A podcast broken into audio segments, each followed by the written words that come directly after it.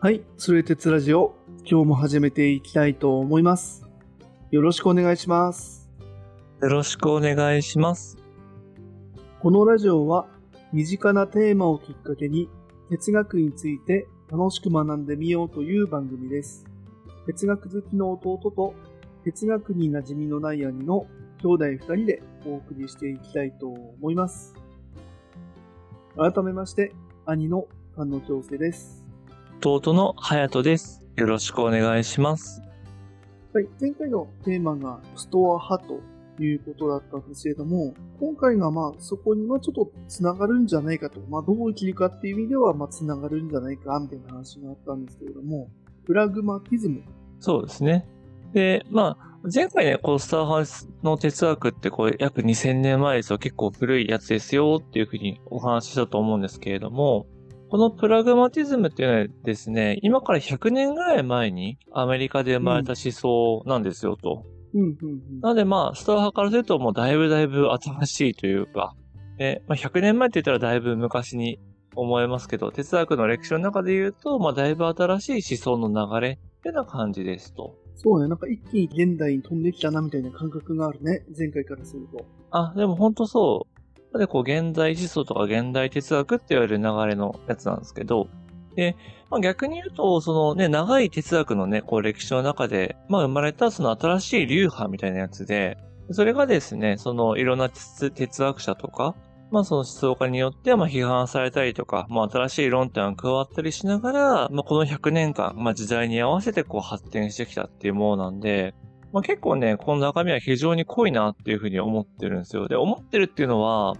あの、僕も実はあんまりこう勉強してなくてですね、プラグマティズムって。うん、あ、なんか理由はあるの？い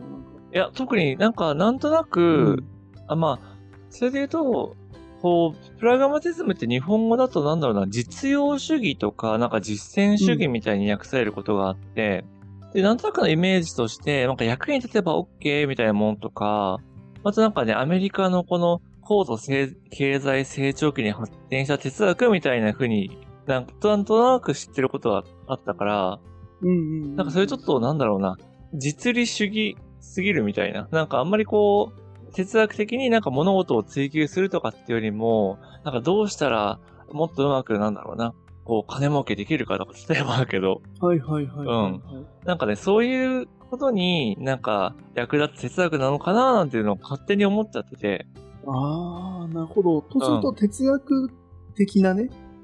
あの、どう生きるかとかさ、うんし真理とは何かみたいな話から言うと、ちょっとチャラく見えるみたいな話だね。まあそうね、まあチャラい、そうね、まあでも確かに。それは言い過ぎだけど、みたいうな。んうん。まあ、でもなんか実際にやっぱそういう批判もあったらしいんだよね。まあ、なので今回ちょっと僕も初めてこのプラグマティズムっていうのをある程度こう本を読んだりしてて、まあ普通に思ったのはやっぱもっと早く勉強しときゃよかったなっていうのをすごい思ったのね。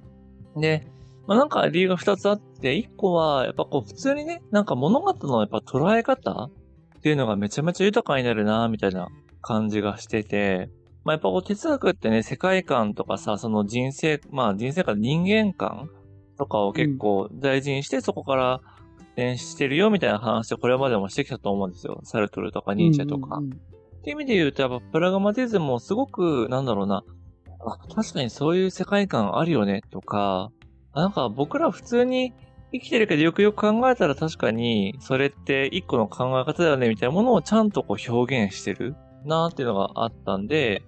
それはね、もっと早くしとけばよかったなっていうのと、うん。また普通に、あの、めっちゃな、難しくてですね、プラグマティズム。ああ、そうなんだ。うん。うん。で今回初めて本を読んで、こう頑張って理解しようとして台本作ろうとしたんだけど、もうなんか、一回読んでもわかんないからもう二回三回って読んでて、もう全然時間足りないみたいな。ああ、そうなんだ。うん。えー結構難易度も高かったんだね。難易度高かったね。やばいやばい。なんか間に合わないみたいな。チャラいかと思いきや、ちゃんとしてた。そう、ちゃんとすごかったです。そう。で、まあね、まあ2個目はまあ置いといてとしても、1個目のその、物事の捉え方みたいな話って、なので今回はそれをちょっとしっかり伝えていこうとは思うんですけれども、まあ、やっぱりこうさっきさ、ちょっと実用主義とか、ちょっとチャラく見えるみたいなのあったと思うんですけど、うんうん。やっぱなんかそもそもその哲学としてなんか実現しようとしていることか、何をやっぱ目的にするかにってことが全然違うんだなっていうのを感じたんですよね。ほうほう、なるほど。そもそものね、問題設定みたいなところが。そうそう。で、やっぱりね、このプラグマティズム自体に、やっぱりこうデカルト以来、なのでまあ17世紀か、この近代始まったよっていうところの、やっぱりそのデカルトの哲学っていうものを乗り越えようとか、思ってるとこプラトン以来のね、やっぱりこう西洋哲学っていうもの全体をやっぱ批判していこうみたいな、やっぱ結構そういう動きから始まってるみたいなんですよ。はいはい。へえ、あ、そうなんだね。うん。だからやっぱりなんとなく、逆に僕がさっき言った、いや、哲学っていうのはこう、真理とは何か追い求めるものだとか、うん。なんか現実世界じゃなくって、ちょっと抽象的なことを考える方がいいんだ、みたいなのも、やっぱり一個の価値観というか、はいはいはいはい。そう思われてた、そう思わされてたかもっていうのを気づいたのね。まあ、哲学とはそういうもんだ、みたいな。で、逆にプラグマティズムで言うと、なんか真理とは何かみたいな、そういうね、抽象的なやつじゃなくって、うん。まあ、そもそも人間がその真理を追い求めるってどんな営みなのみたいな。そう。やっぱ結構その人間っていうものを中心にするというか、人間と真理を切り離さないような考え方が結構するんですよね。うーん。はいはいはいはい。だからこそ、そういう哲学の流れとかどういうことを主張するかとかっていうのも違うし、なんかやっぱ当時とかはあんまりこう広がんなかったりとか、むしろめちゃめちゃ批判されて、こんなんてそそれこそね、哲学じゃねえよみたいな。はいはいはい。でもそれが今こう100年経って、いわゆるこう現代哲学の、まあ、主流の一つになってるというか。えー、あそんぐらいのとこまで来てるんだ。あ、そうそうそうそう。そのぐらいやっぱり影響力が、なんだろうな、こうどんどん広がっていったっていうのは、まあ逆に言うとこうね、やっぱりずっと続いてきたことがいいわけじゃないよね。とか、やっぱちゃんとそれを乗り越えていく。さっき言った通りデカルトとかプラトンをちゃんと乗り越えていくみたいな。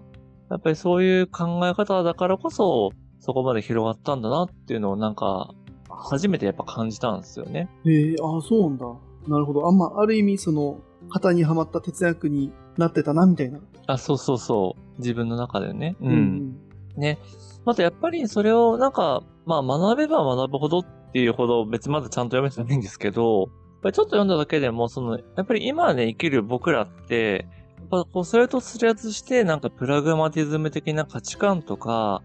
なんか考えた、考え方に支配されてんなって思うのも結構あったんですよね。ああ、そうなんだ。うん。例えばさ、その、兄貴が、えっ、と、前の雑談かな？なんか言ってくれたさ、なんか、こう、か、仮に海賊がいたとして、なんか、うん。ワンピースの世界でね、海賊がいたとして、あの、海賊王になるっていう目標を持つっていいんだっけ悪いんだっけって話をしたの覚えてる、うんうん。多分前、雑談会かな、前々回。雑談会かな？うん。で、兄貴はさ、いずれにせよいいことだみたいな話してたじゃない、うんうんうんそう。で、あれも実は、なんかプラグマティズムのその考え方を使うと、ちゃんと理解できるというか、う。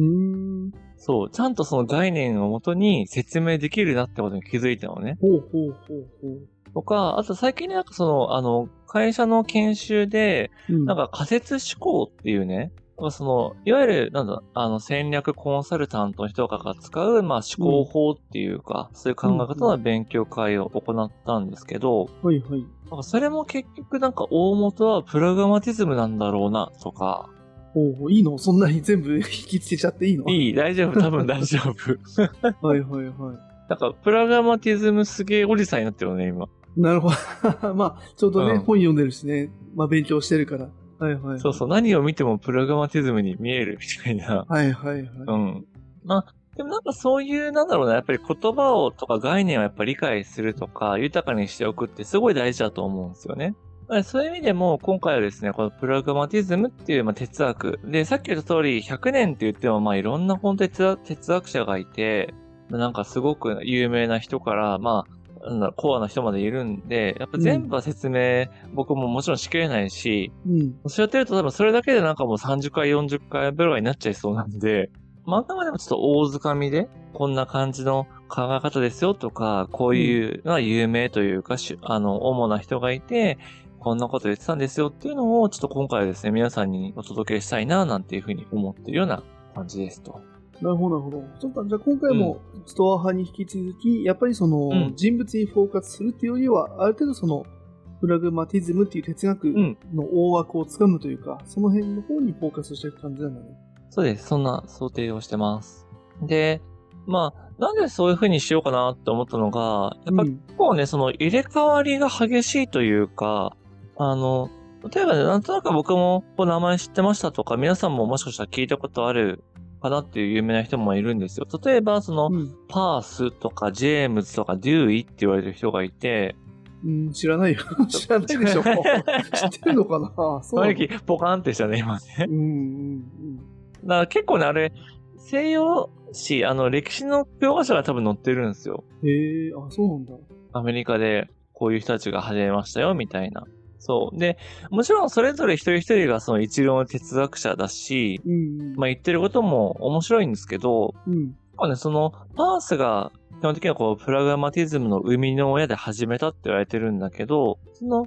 パースの友人だったジェームズが、そのパースを批判してとか、ある種、また違う論を発展させてプラグマティズムを広めて、うんうんで、さらにデューイもその二人を批判してそれを乗り越えたみたいな感じで、結構その入れ替わりというか主張が、なんだろうな、A だったのが B になって C になってみたいな感じで結構変わるのよね。だから例えばハイデッカーみたいになんかハイデッカーがこう言いましたとかよりは、パースがこう言ったのをジェームズはこんな風に乗り越えてさらにデューイがこんな風に発展させましたみたいな、多分そんな風に話していく方が、なんかよりそのダイナミズムというか、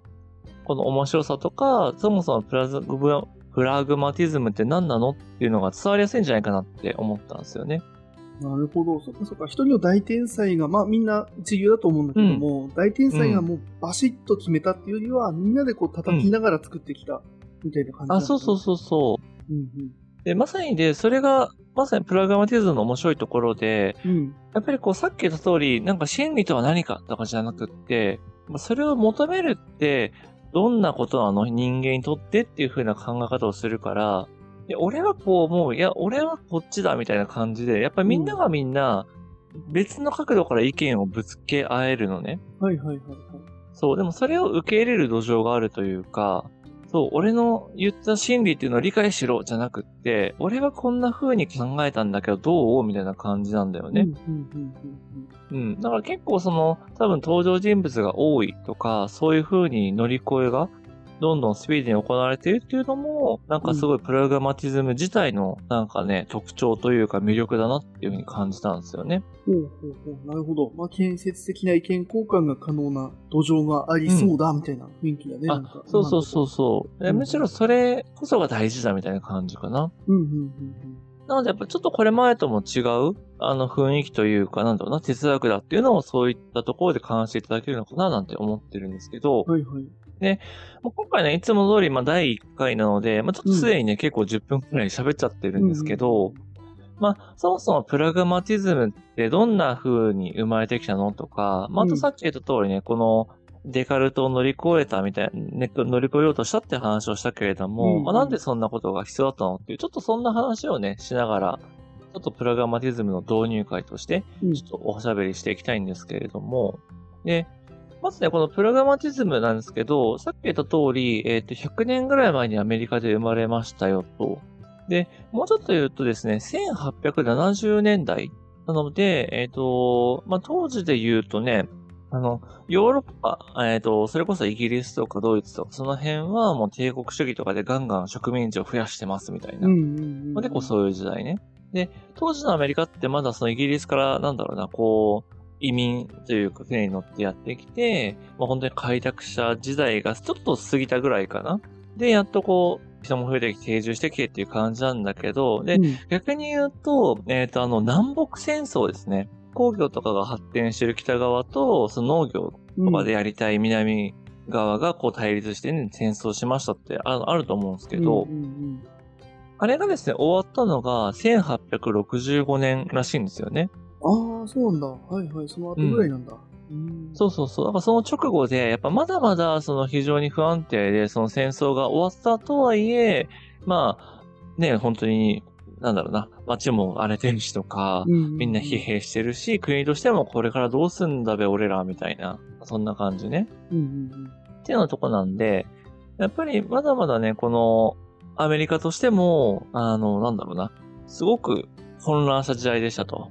で、まあそういう時にですね、あの、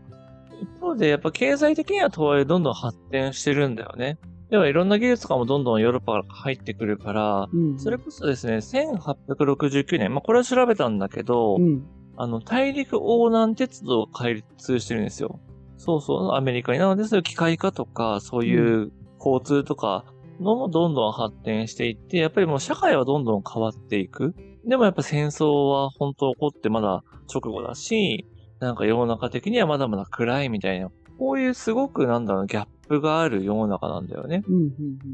うん。で、あの、サイトの時にもね、やっぱお伝えしたように、その戦争とかさ、やっぱ大きな、ね、変化が起こる時って、やっぱ必ずね、新しい層が生まれるし、またやっぱそれを受け入れる土壌っていうのが世の中にもあるんですよね。ああ、なるほどね。そうか、前の価値観使えねえぞとななってる証、まあ証拠というか、なってるから。あ、そうそうそうそう。やっぱり自分たちはどうしたらいいんだっていうところのやっぱ指針がね、欲しいというか、うん。うん。求めるっていうところに対して、やっぱそういうことを考える人も増える。うん。うん。でやっぱりね、当時のそのアメリカっていうのも、その戦争のね、混乱とか、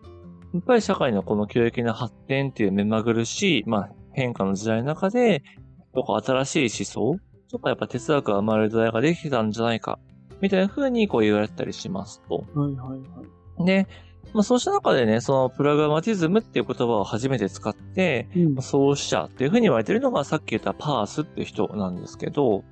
まあ、この人はどんな人かとか何を言ったかっていうのは次回ね、詳しくお伝えしていくんですけど、で背景としてあの、お父さん、そのパースさんのお父さんがもともとすごい優優秀なとか有名な数学者で、そうで自分自身は数学とか物理とか論理学とか、そういう分野でおすごいいろんな業績を残してる人なんですよ。うん、ああ、そうなんだ。理系が得意な人ね、まず。そう、そうう。そう。だから哲学者でもあるんだけど、もう数学者でもあり、うん。なんか天文学者でもありみたいな、すごいこうなんて多芸な人で、そう。で、まあいろんな仕事をしたんだけど、なんか一番ね、その生涯で長続きした仕事が、その天文台の研究員とか、まあ、地学とか物理学の研究者みたいな感じで、で、哲学者として一生、なんか歩んだ人ではないんですっていう感じなんだよね。ああ、すごいね、なんか、えー、マルチな才能がある人。あそうそうそうう。ん本当天才みたいな多分感じの人だったなと思うんですけど、うん。で、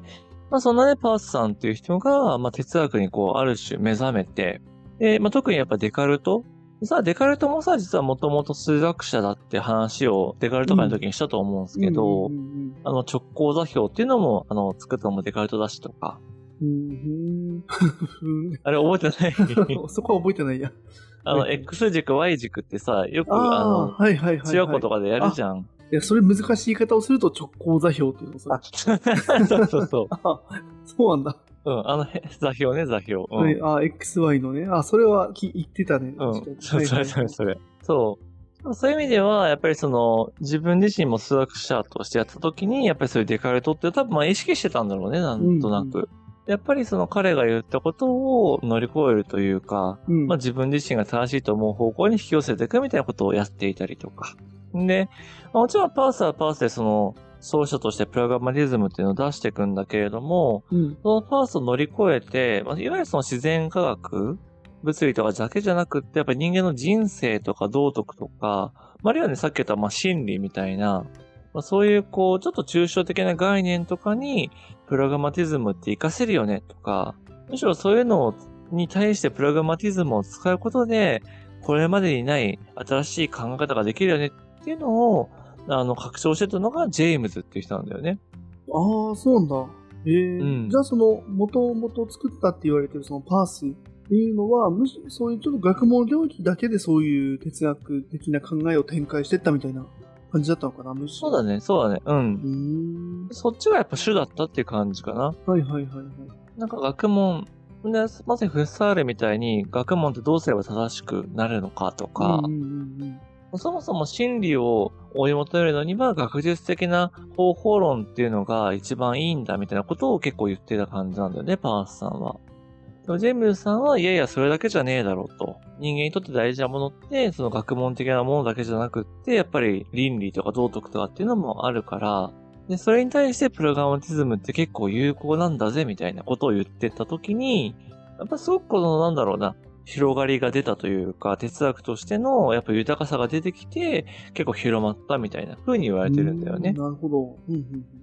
で、ただね、じゃあその100年間順風満帆でこう盛り上がり続けたかっていうと実はそんなこともなくて、やっぱりその戦争、その第二次世界大戦の時期には結構ね、なんかその勢いが衰えたらしいんだよね。うん、なんか別の、なんか哲学的な勢力が出てきたとか、うん、そういう感じなのかなでもほんとそうそうそう。それこそヨーロッパの方で出てきたなんか論理実証主義みたいなのがあって、結構やっぱそっちがすごいねみたいな感じで、なんかプラグマティズムとかもう古いぜみたいな、もう使えないぜってなってたらしいんだけど、はいはいはい。そうそう。でもやっぱりよくよくこう考え直すというか捉え直してみると、うん、いやいやその論理実証主義よりもやっぱプラグマティズムの方はいろんなことに役立つぜみたいな人たちも出てきて、なるほど。まあちょっとあの、戦争中の特、うん、特殊な状況だったかもね、みたいなね、後から振り返る。あ、そうそうそうそう。はいはいはい。とかまあね、逆に、やっぱりそれ、説明できないやっぱりものが出てきたときに、いや、もしかしてプログラマティズム使えるんじゃね？っていうふうにこう、着眼した人とかもいて、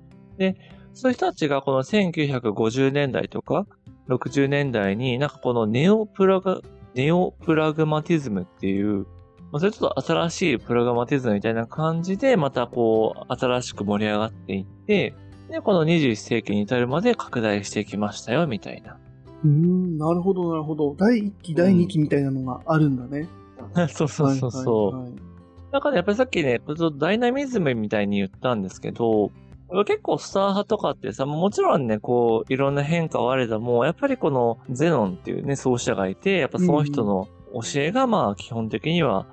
前提で、それをどう、まあ、粛々とやっていくかみたいな。まあもちろんね、途中で発展させ人もいるんだけれども、まあやっぱりこの思想自体もなかなか変化しにくいし、まあもっと言うと世の中もね、今よりも、やっぱ昔の方が基本的には安定していただろうから。うん、まあ変化の速度が遅かったって話だよね。あ、そうそうそうそう。やっぱそういう意味でし、なんだろうな。別に人々もそんなにこう、なんだろう、自分の思想を展開しようとか発展させようみたいにしなくてもよかったんだと思うんだよね。あとその一人の偉大な人が決めた、その、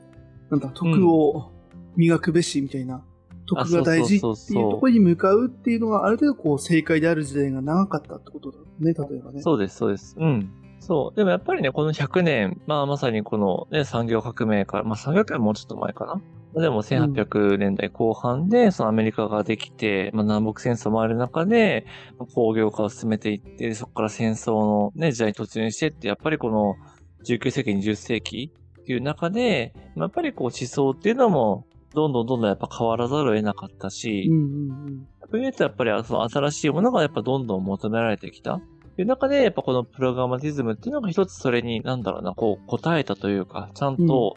役立つ思想だったっていうのが、まあ、この、なんだろうな、大まかな流れとして、なんかあったんですよっていうのを読んだんですよね。うん、はいはいはい。うん。なんか、これだけ聞くとすごくやっぱりなんか主流な感じがするよね。さっきその、知らず知らずのうちにそういう考え方をしてるかもねって話があったけれども。うん。そうね。でもなんかそれは本当にそうみたい。なんかそのプラグマティズムの人のなんだろうな、あの自分が言ってるぜっていうだけじゃなくって、うん。やっぱり大きなその流れとして、やっぱりフェサール的なその現象学みたいなものと、このプラグマティズムと、さっき言った論理実証主義みたいな、うん、あと分析哲学かっていうような大きなやっぱ流れがあって、それが今はこう、哲学の、なんだろうな、柱を成してるよみたいな。説明は結構ね、なんか何度か聞いたことがあるので、多分そんなにずれてないんだろうな、なんて思ってます。うん。うん。で、たださ、じゃあさ、ね、兄貴もさっき言ってたけどさ、じゃあプラグマティズムって別に聞いたことありますか？とかさ、パースって知ってますかっていうと、まあまあ知らないと思うんですよね。僕も知らなかったし。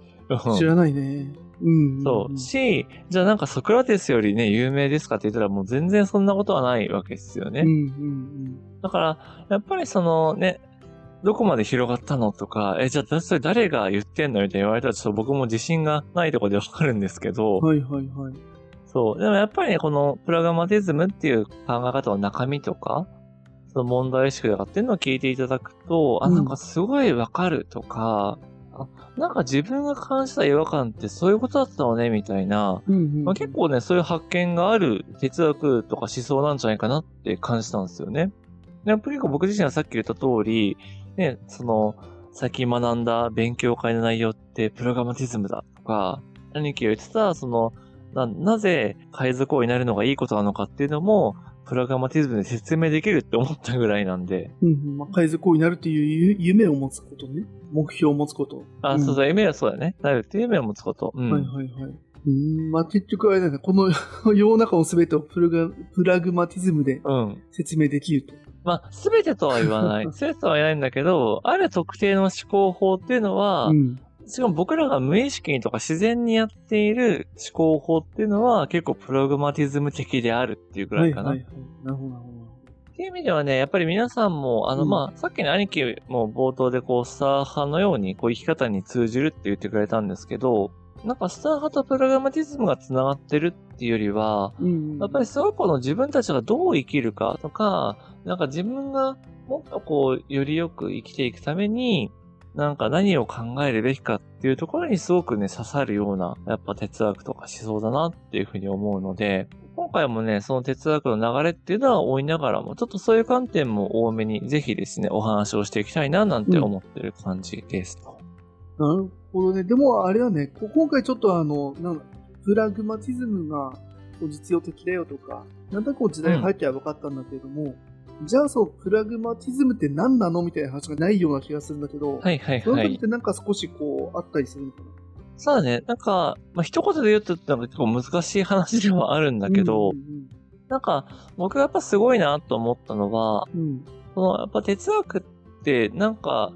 どっちかっていうと、こう、やっぱり、人間のやっぱ手の届かないところに真理みたいなものがあって、まあ、それをどう認識するかとか、そこにどうたどり着きますかみたいな発想が多いと思うんだよね。うんうんで、実際そうやって、例えばプラトンのイデアみたいな話もそうだし、うんうん。まあ、デカルトの、その、まあ、我思うゆえに我ありみたいな感じで、その我っていうのが世の中を正しく認識するんだっていう、やっぱりそういう発想から来てるんだっていうのも、プラグマティズムの人たちが言ってるんだよね。はいはいはい。その、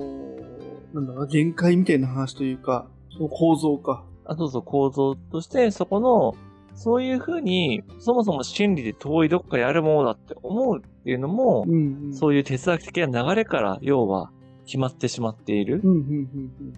でもそもそもそれって一つの考え方だよねっていうのがまず、確かにっていうふうに思ったしうん。、はいはいはい。そう。じゃあ、プログラマティズムの人たちがどんな風に、その真理っていうものを考えるかっていうと、それは、もう、えっ、とね、まさにこう仮説検証みたいな話なんだけど、そう、仮にその真理らしきものを立てて、でそこに対して、それを信じれるうちは信じるんだけど、うん。信じれなくなったらそれを捨てて、また新しい真理を立てていくみたいな、ほうほうほうほう。そんな風な心理感というか、物事の捉え方をするんだよね。うーん、あ、それは面白いね。確かに確かに。イデアみたいなものを一回やっちゃうと、ちょっとこう、盲信みたいなものが生まれそうだけども、うん、うん、そのうん盲。信しないっていうような仕組みを作ってるみたいな感じなんだね。そうだね、そう。はいはいはい。だから善のイデアみたいなのがあって、もうそれはあるものだってするんじゃなくって、例えば、なんだろうな、この、仮にじゃあ、正義とは何かを考えるとしたときうんに、うんその正義っていうものは、あるか、正しくあるかどうかはわからんけど、これが正義だとか、あれが正義だとかっていうのをみんなで議論したりとか、そういうふうにする中で、その、一番遠い先に、その正義っていうものにたどり着く可能性がある。まあ、ちょっとそのプロセスが大事みたいなスター派的な感覚とも少し近いような気はするんだけど、そういうふうに、その正義っていうものに向かって進んでいくっていうその営み自体が大事だし、それをするのがやっぱ人間だから、その人間がどういうふうにそれを営んでいくのがいいのかとか、そういう心理みたいなものに向き合っていくのが適切なやり方なんだとか、そういう方法論について結構話してるんだよね。あー、なるほどなるほど。あ、それはうん。面白いね。例えばイデアとかさ、やっぱその心理みたいな、あるかないかわかんない、ある意味その、なんだろうな、SF チックなというか、UFO 的なはいはい。感じがするでしょ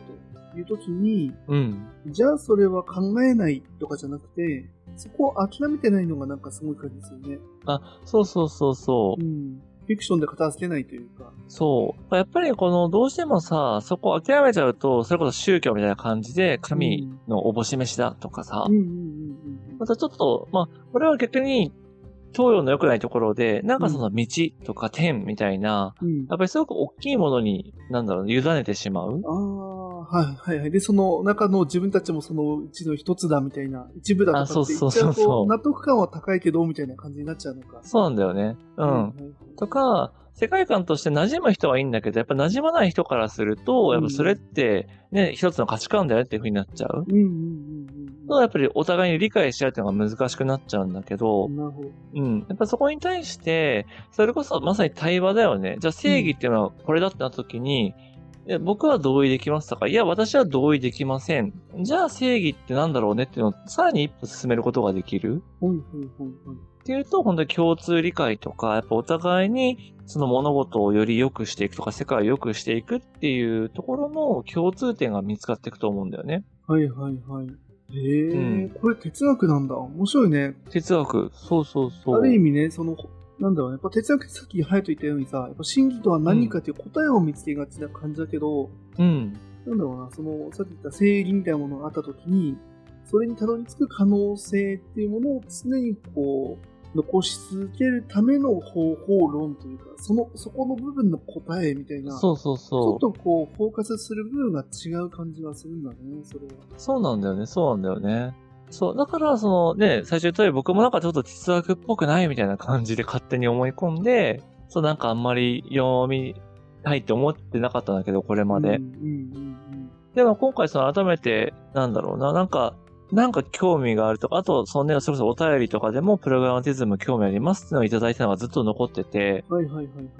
そう。で、ちょっと読んでみようと思って読んだら、あう、んなるほどと。やっぱ哲学っていうのも僕はなんかこうあるべきとか、そう、なんか真理に対して誠実でなく、まあ別に誠実っていうかなんだろうな。むしろ真理の方が先にあって人間はそれを受け取るもんだみたいな、なんかそういう価値観だったんだけど、はいはいはい。そうじゃない哲学もあるし、でそうじゃない発想をすることでやっぱ見えてくるものがあるっていうのをなんかそういう感じたんだよね。はいはい。えー、いやー、面白い。どの部分に答えを求めるというかね、どの部分に真理を見つけるかみたいな意味で、ね、今日の話だけだと、まあやっぱりその実用的すぎてとか、ちょっと方法論的な話にもなりかねないんだけれども、うん。そういった話が哲学足り得る理由みたいなものが確かにどこにあるんだろうというのはね、ちょっと興味深い話だね。そうそうそうそう。そうなんだよね。だから、やっぱりさっきね、そのいろんな批判をされたよみたいな話をしたんだけれども、うん。やっぱりこう同時代の人とか、同時代の哲学者とかにも、なんかそんな幼稚なのは哲学じゃないとかさ、なんかお前らみたいな哲学って言うなみたいな話もやっぱ言われたりしたんだって。うん、うんまあ、ただのあディベート大会や勝手にやってるみたいな。そうそうそうそう。でももうそんなの織り込み済みだと。むしろお前らの方がそういう哲学っていうなんか古い枠組みにとらわれて、そう、なんか、それを乗り越えられてねえんじゃねえかみたいな感じで、やっぱりこう、反論というか、それをこう、跳ねのけていくんだよね。はいはい。で、実際にそれがやっぱ論破できてしまったというか、全然できちゃったって話だよね。あの何も考えてない、あの、盲信者からするとみたいな。そうで、まあ、もっと言うと、それは別に論破する必要もないんだよね。別にうん一本正しいものを目指してはいるんだけど、うんうんうん。今の時点ではどっちが正しいか別に判断しなくていいというか、ああ、はいはい。そこ、そこちゃんと、まあ、お互い話しましょうよっていうスタンスだってことそうそうそう。そういうことができるような思想だから、はいはい。相手が乗っかってくるかは別としてってことだね。で、乗っかってこないんだったら、まあ、それはそれでいいっすよ、みたいな 話ってことか。そう。でやっぱそうなっちゃうと結局、相対主義というか、じゃあ何でもありなのとかってやっぱなっちゃうから、そうだね。確かに確かに。そう。やっぱそこのバランスがすごく難しい中で、いや、ああでもない、こうでもないって言って、いろんな人がこう、伝え上げてきたやっぱ哲学。ああ、なるほど、なるほど。相対心とも違うよってものをちゃんと自分たちで考えながら聞けるって話だよね。そうそうそうそうそう。はいはい、へえ。うん。あ、ちょっとなんか、プラグマティズム自体の、うんその、特徴というかね、うんこれまでの哲学との違いってものはちょっと見えてきた気がする。はいはいはい、はい。よかったです、よかったです。うん。なので、今回ずっとそういうのを手がかりにですね、まずはこのパースっていう、まさに創始者の人がどんなことを考えたのかっていうのをちょっと第1回、うん。第2回か。で、次やって、で、その後、ジェームズとデューイっていう人をそれぞれまあ1回ずつやって、っていう感じで、まあちょっとその、初期のプラグマティズムを掴んだ上で、じゃあ、その後のプラグマティズムってどんな風に発展してきたのとか、より今の僕らがそのプログラマティズムっていうのをなんか役立つとしたらどんな風にやるのみたいなところをこうね、なんかね、こうお話ししていけると。ちょっとね、5回から6回ぐらいでいつもよりちょっと長くなっちゃうかもしれないんですけど。はいはいはい。なるほど。いや、でも面白そうだね。まあ人数もね、なんか多そうだしね。今回は。そうなんだよね。そう。でも逆にね、そのぐらいでやんないと多分わかんないけど、それ以上やっちゃうと、なんか本当にね、じゃあプログラマティズム第15回ですとかってなっちゃうから、ちょっとさすがにそれは長いかなみたいな、ちょっと苦肉の策で。まあ確かにね、はい、まあある意味今回の話だけ聞いてね、ディベートが大事です、うん、みんな話し合いするのが大事ですで終わってもいいけれども、それだと、まあまあね。あの何にもならないみたいなね。あまりちょっと 薄すぎるよねと。薄いし、やっぱそれはね、ちょっとそれ実は上的にはやりたくないんで、もうちょっとね、やっぱ、もう少しプログラマティズムとは何ぞやっていうのをね、哲学的にやっぱりお伝えしていきたいっていう感じですね。でもちょっと哲学的にとかって言葉を使ってしまったらちょっと恥ずかしいな。どの、どの立場から言ってんだって話？だ。いや、そうそうそうそう。ただただ本を数冊読んだだけの人間なんですけど、でも、あのね、やっぱいつも通りその僕が面白いと思ったことをお伝えしたいという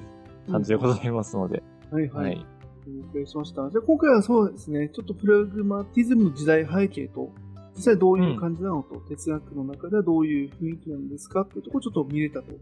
いうところで、次回から具体的にですね、見ていきたいと思いますと。いうことで、次回も楽しみにしていきたいと思います。では次回も引き続きよろしくお願いします。お願いします。えー、今回もありがとうございました。